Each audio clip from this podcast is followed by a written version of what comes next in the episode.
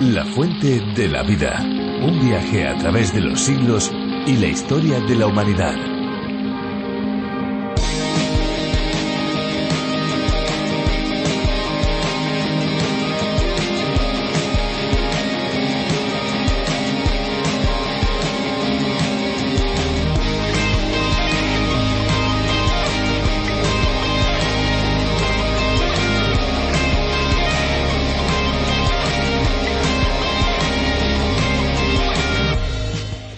Además de ser el mayor diluyente del planeta, es en sí un alimento porque aporta minerales esenciales para la fisiología como el calcio, magnesio, hierro, zinc, etc. Los contenidos en el agua dependen de la constitución geológica de la zona donde se ubique la fuente de agua o la zona de recarga. En este sentido, el agua es el único alimento que el ser humano consume todos los días, por lo que su constitución mineral cumple un papel fundamental como factor de riesgo o prevención de enfermedades crónicas como los cálculos renales o las cardiopatías isquémicas.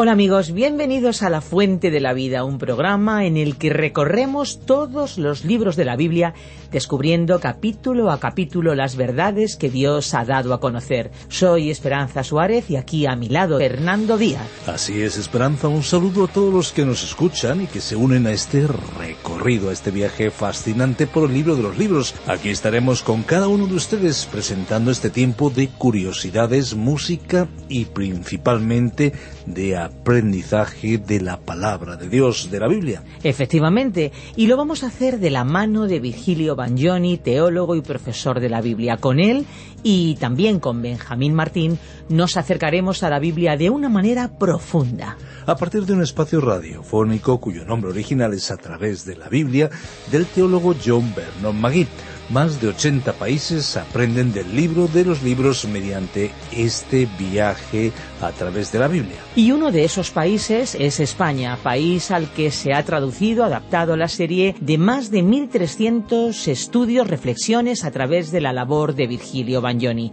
En esta versión ya contamos con cientos de miles de escuchas cada mes. Efectivamente, podemos hablar de millones de descargas. ¿Cuántas personas? Qué bueno saber que tantas personas acompañan el programa. Eh, para aquellos que quieren saber más pueden visitar nuestra web lafuentedelavida.com. También pueden obtener los bosquejos de los libros de la Biblia. Están en la página oficial de A través de la Biblia, pero ustedes pueden pedírnoslos a través de nuestro WhatsApp el 601-203-265 o también info arroba Estamos realmente impacientes por empezar este estudio de la serie, pero eso sí, antes vamos a escuchar una canción. Estamos seguros que les gustará.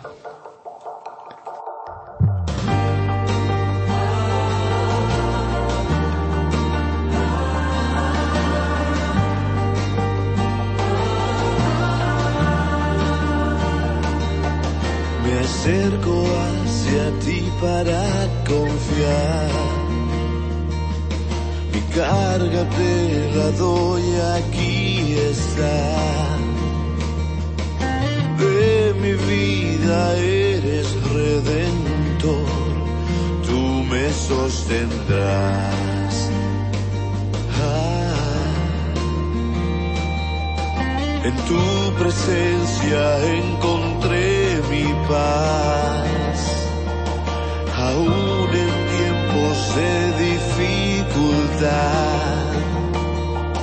Seguro estoy que no me dejarás, tú me sostendrás, tú me sostendrás. Confiado puedo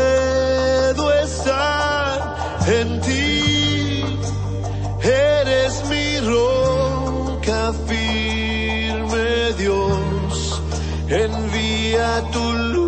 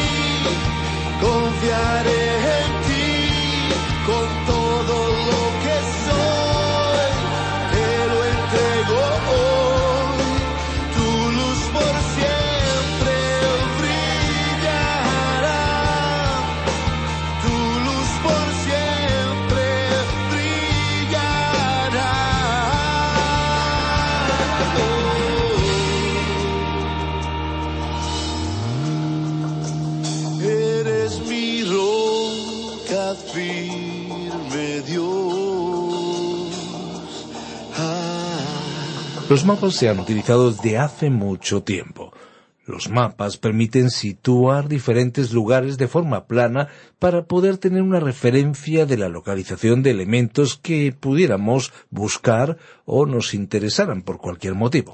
Pues entre ellos están los mapas mundi, los mapas de carreteras y de transporte público, los mapas hidrográficos o también los mapas de videojuegos, incluso los mapas del tesoro.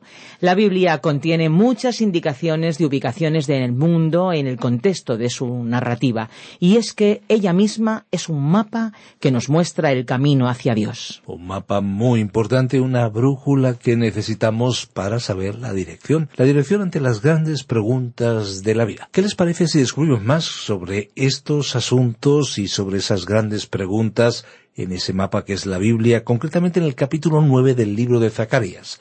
Vamos allá, pero antes le recordamos nuestro número de WhatsApp. Pueden hacer cualquier consulta, también cualquier comentario. Cuéntenos desde cuándo nos escucha, desde dónde, desde qué plataforma digital o emisora y cuáles son sus impresiones. Todo eso nos ayuda a seguir adelante. Gracias, por cierto, también por aquellos que desean no solamente expresar sus ideas o comentarios, pero también quieren apoyarnos para seguir adelante, para llegar a muchas personas más. 601 203 265 con el prefijo más 34 desde fuera de España. Escuchamos ya la reflexión de hoy. La fuente de la vida.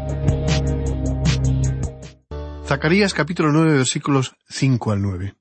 Continuamos hoy, estimado amigo oyente, nuestro recorrido por el libro del profeta Zacarías. Nuestros habituales oyentes ya saben que este libro se encuentra en el Antiguo Testamento de las Sagradas Escrituras, la Biblia. En nuestro programa anterior habíamos comenzado el estudio de la última división principal de este libro donde se nos presentan las profecías que aparecen en los capítulos nueve al catorce. La primera profecía abarca los capítulos nueve al once, que primordialmente tiene que ver con la primera venida de Cristo. Este capítulo nueve comienza con la profecía de la palabra del Señor contra la tierra de Adrak. Aunque su ubicación es incierta, podría tratarse de Atarica, una ciudad en las inmediaciones de Amat, situada a doscientos kilómetros al norte de Damasco, y por lo tanto al norte de Israel. Pero aquí se nos describe el programa, la marcha de un ejército y de un gran general a la tierra prometida. Sin lugar a dudas, tenemos aquí uno de los relatos más destacados que uno pueda encontrar en la palabra de Dios. Todo lo que aquí leemos fue cumplido literalmente y por lo tanto históricamente comprobable. El profeta Zacarías profetizó acerca de una época en la historia universal que estuvo relacionada con Alejandro Magno. Describió en realidad la conquista de Alejandro Magno, que partió de Europa y se dirigió hacia el Asia Menor, lo que nosotros conocemos hoy como la Turquía moderna. Él se apoderó de una ciudad tras otra. Era un hombre muy cruel y muy ansioso de poder y gloria. Debemos comprender que él tenía un ejército muy pequeño para aquella época, de solo unos cincuenta mil hombres. Él no podía dejar detrás de sí a ningún hombre para cuidar o gobernar a la ciudad que acababa de conquistar o destruir. De modo que Alejandro Magno tenía que debilitar a una ciudad de tal manera que no fuera a constituirse en un problema para él en el futuro. O sea que él no quería tener ninguna dificultad en su retaguardia. Así es que su táctica constituía en aniquilar la mayoría de estas ciudades. Era un hombre muy inteligente y, como dijimos en nuestro programa anterior, arrogante, un hombre joven pero presumido, que murió a la edad de treinta y tres años, que dicho sea de paso, es la misma edad que tenía el Señor Jesucristo cuando fue crucificado. Ahora, lo interesante es que la palabra de Dios hace aquí una comparación entre los dos. Existe un poema excelente que compara Alejandro Magno con el Señor Jesucristo. Comienza diciendo que tanto Alejandro Magno como el Señor Jesucristo murieron a la edad de treinta y tres años. Sin embargo, Alejandro Magno murió borracho después de una noche de orgía y libertinaje al llegar a Persia. Pero este hombre era un general muy destacado, sobresaliente, y él representa, en el libro de Daniel, ese tercer gran poder mundial, el leopardo mencionado en el capítulo siete de Daniel, donde se describe a un macho cabrío que tenía un gran cuerno. Ese macho cabrío era una figura simbólica del imperio greco-macedonio, y ese gran cuerno era Alejandro Magno. Pero aquí se nos presenta también en el libro de Zacarías. Toda su trayectoria quedó registrada en la historia. Los historiadores Josefo y Flavio escribieron sobre sus guerras y mencionaron las tierras judías. En los relatos históricos cuentan la marcha de este hombre victorioso y su llegada a esa tierra. Alejandro Magno se apoderó de una ciudad tras otra. Él destruyó a Tiro y a Sidón.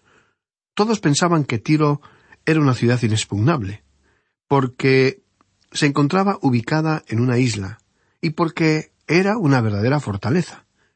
Ellos eran muy buenos marineros. Los fenicios formaban una gran nación comercial en ese día y era una de las naciones más ricas.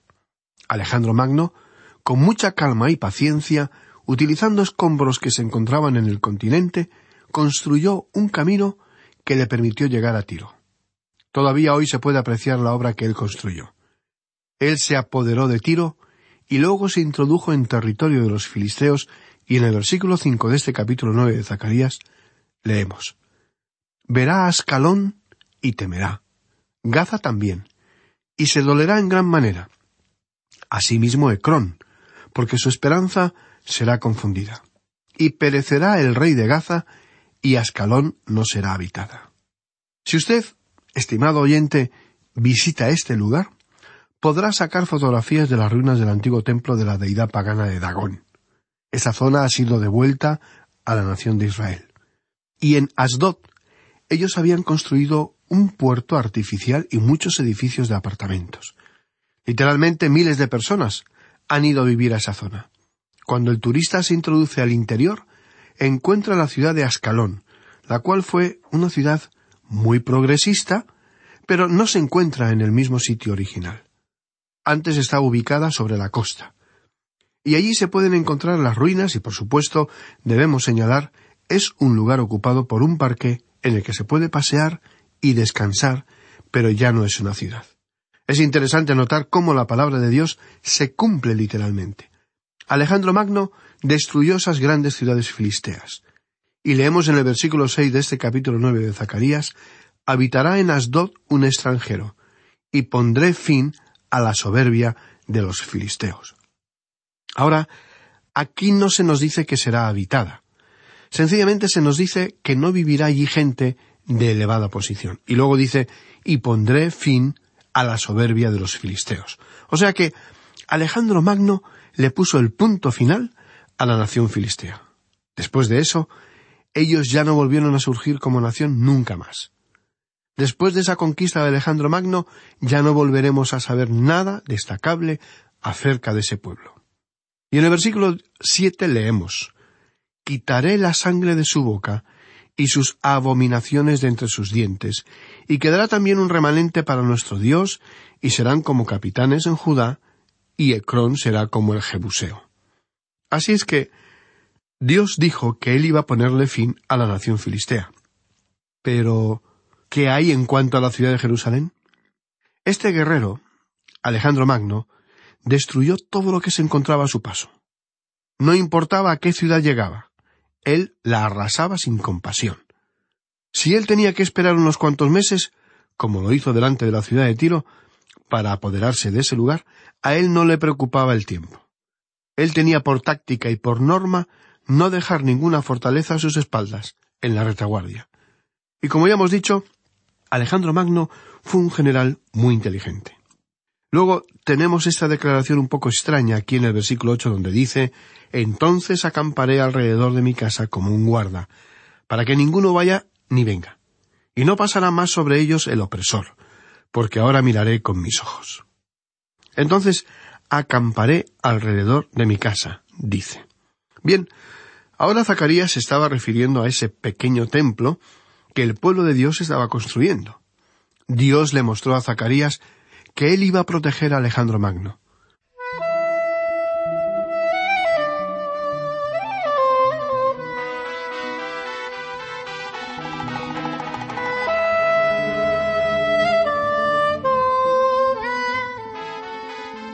Leamos una vez más este versículo 8.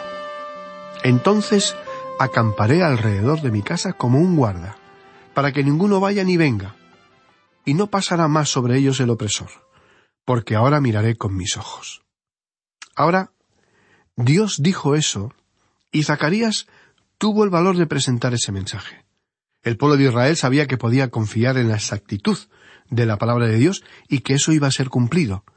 Dios dijo que él iba a proteger ese pequeño edificio, ese pequeño templo, y esto debería haber servido de ánimo a este pueblo para continuar la edificación del mismo simplemente porque Dios lo había dicho, aunque llegase ese gran conquistador mundial, Alejandro Magno. Él no iba a permitir que nadie destruyera el templo. Ahora, ¿por qué no destruyó Alejandro a la ciudad de Jerusalén? Recordemos que el rey Nabucodonosor llegó a destruirla completamente. Y lo mismo hicieron los demás generales que marcharon contra la ciudad de Jerusalén. La mayoría de los conquistadores la dejó en ruinas y escombros. Jerusalén ha sido destruida una y otra vez. Y esa es la razón por la cual, en el presente, no podemos ver ni andar por las calles de Jerusalén ni por los lugares donde anduvo el Señor Jesús. Ha habido tantos escombros en ese lugar que la ciudad se ha construido una y otra vez sobre sus propias ruinas. Podemos decir que un lugar como el mencionado estanque de Bethesda, en los tiempos de Jesucristo, por ejemplo, se encuentra a unos doce o quince metros debajo del nivel donde se encuentra la actual ciudad, debajo de la superficie actual. Así que esta ciudad ha sufrido mucho a manos del hombre. Y Alejandro Magno, siendo un hombre brutal como lo era, ciertamente iba a destruir la ciudad de Jerusalén porque, entre todas las naciones, había sido la única que se le resistía obstinadamente. Pero Dios dijo, entonces acamparé alrededor de mi casa. Dios prometió que él iba a protegerla. Ahora, ¿realmente hizo Dios eso? El historiador judío Josefo tuvo mucho que decir en cuanto a Alejandro Magno. No vamos a tomar el tiempo para leer todo lo que escribió, solamente vamos a citar algo brevemente. Si usted desea informarse más detalladamente, puede hacerlo leyendo este libro de las profecías de Zacarías. Usted descubrirá que la explicación que Josefo dio era la siguiente. El gran sumo sacerdote de aquella época tuvo una visión en la que él tenía que salir al encuentro con el conquistador que se aproximaba. Cuando Alejandro Magno se acercó a Jerusalén, vio al sumo sacerdote que le salía a recibir. Y en lugar de permitir que su ejército avanzara y diera muerte a todos los habitantes, Alejandro se dirigió al templo de Jerusalén y allí adoró.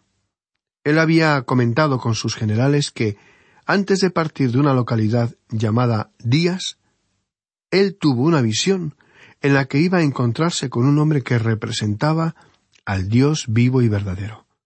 Después Josefo escribió que Alejandro fue a Jerusalén y allí adoró. Una historia asombrosa. Ahora, otra tradición cuenta que no sólo se presentó ante él el sumo sacerdote vestido en sus ropas ceremoniales, sino que trajo consigo el libro de Daniel, y que le mostró allí, en el libro de Daniel, lo que Dios había profetizado en cuanto a Alejandro Magno. Esto le tocó al conquistador de tal manera que entró a la ciudad, ofreció sacrificios y adoró al Dios vivo y verdadero. Pero no destruyó a Jerusalén. Esto convierte a esta profecía en algo muy excepcional. Pero todo este relato verídico no cambia el hecho de que Alejandro Magno fue un general muy brillante en su época, pero también fue una persona muy cruel y brutal, arrogante y engreída. Llegamos ahora a la siguiente porción de las Escrituras que tiene un profundo sentido. Nos referimos a un versículo que se usó en la entrada triunfal del Señor a Jerusalén. Porque Él, el Hijo de Dios, también entró a esa ciudad. Y ahora se nos ofrece una comparación entre Alejandro Magno y aquel que vendrá, el Hijo de Dios. Vamos a leer un versículo muy importante, el versículo nueve de este capítulo nueve de Zacarías, que dice Alégrate mucho, hija de Sión. Da voces de júbilo, hija de Jerusalén. He aquí tu rey vendrá a ti justo y salvador, humilde y cabalgando sobre un asno, sobre un pollino, hijo de asna.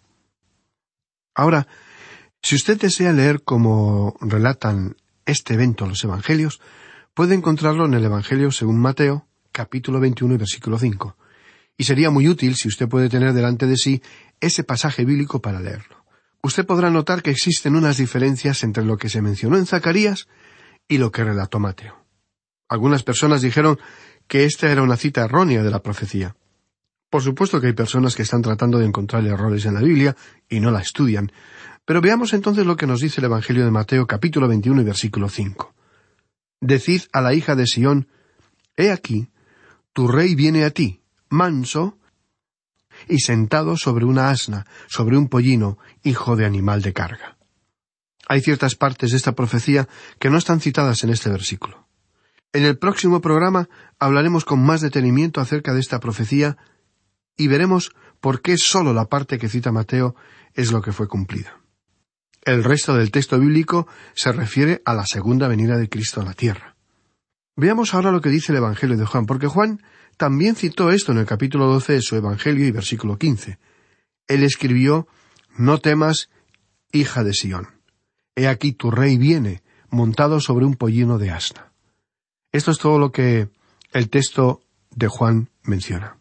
Ahora, ¿por qué o cuál es la razón por la que se presentó a la profecía tan condensada y abreviada? Bueno, vamos a ver que la porción que se cita en el Nuevo Testamento fue cumplida durante la primera venida de Cristo y la segunda parte será cumplida en la segunda venida de Cristo. Esto lo veremos en nuestro próximo programa y vamos a detenernos para observar las lecciones que de este tema podemos extraer. También vamos a reflexionar sobre el tema de la así llamada entrada triunfal de Jesucristo. En realidad, podemos considerar esa cabalgata de Jesucristo como el principio del fin. También señalaremos algunos detalles más en los que nos detendremos en nuestro próximo encuentro, el programa siguiente. Jesucristo no entró únicamente ese día de la llamada entrada triunfal. Él entró tres veces por las puertas de esa muy amada ciudad. Y usted lo podrá leer por sí mismo en los Evangelios, como por ejemplo en Marcos capítulo once, donde el autor escribió que Jesús entró primero durante el día del sábado. Ese fue en realidad el día que se conoce o se festeja como el Domingo de Ramos, solamente que en realidad fue un sábado de Ramos, y él, el Hijo de Dios, entró como rey. Jesucristo entró en Jerusalén, pero no hizo nada, como nos demuestra Marcos, solamente observó el templo y la ciudad. Allí no estaban los cambiadores de dinero, porque era el día sagrado, el sabbat, el sábado. Él entró como el rey, pero al salir lloró sobre la ciudad de Jerusalén como su rey. Luego él entró una segunda vez en la ciudad y ese fue el domingo. Era el domingo de Ramos, los cambiadores de dinero estaban en el templo y ahora sí, Jesucristo realizó un acto con mucha autoridad y valentía. Jesucristo comenzó, para la sorpresa de todos, a limpiar el templo. En esa visita él entró en Jerusalén como sacerdote. Usted puede leer este episodio en el capítulo 21 del Evangelio de Mateo, versículo 12. Él entró como el sacerdote en Jerusalén y en el templo. El lunes él regresó por tercera vez. En su camino se nos relató que maldijo la higuera. El evangelista Mateo, en el capítulo 21 de su Evangelio, versículo 23, nos comenta que él enseñó en el templo. Esta fue la tercera visita a Jerusalén y al templo, y en esa ocasión lo hizo como el profeta de Dios.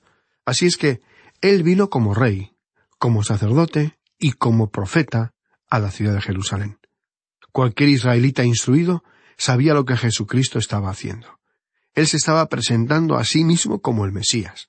Entonces, ¿entró él de manera humilde por el hecho de estar montado en un pollino?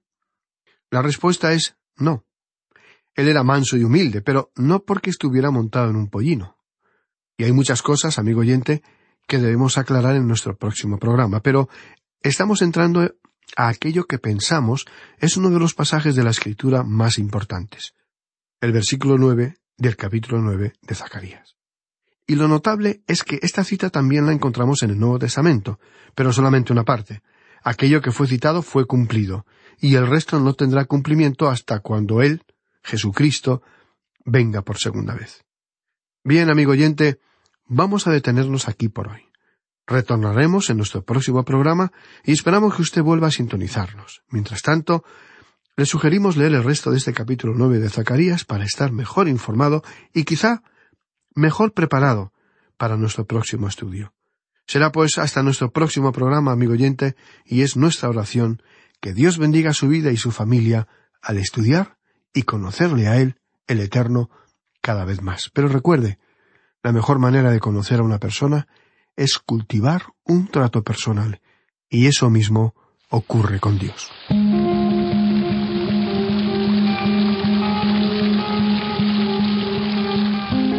Interesantísimo el programa de hoy, ¿no creen? Sencillo pero profundo.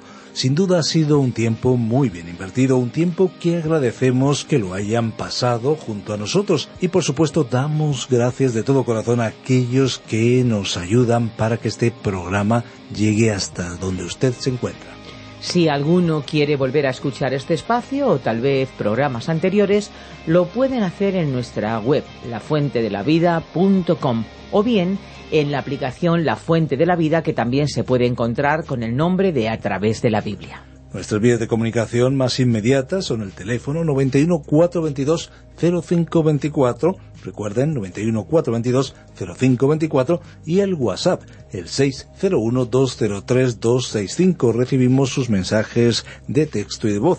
Y si desean enviarnos un correo electrónico lo pueden hacer a la dirección info arroba radioencuentro.net y también info arroba lafuentedelavida.com. Si les ha gustado, si les ha interesado el espacio de hoy, estamos seguros que volverán en el próximo. Pero si no les hubiera gustado, nuestra sugerencia es que vuelvan en el próximo, porque en cualquier momento vamos a sorprenderles. Así que para aquellos que son asiduos, les recordamos que este es un medio para poder llegar a sus amigos y familiares con el mensaje de la Biblia. Aproveche esta herramienta, comparta en sus redes sociales. Recuerden, la fuente de la vida es una fuente de agua viva que nunca se agota beba de ella.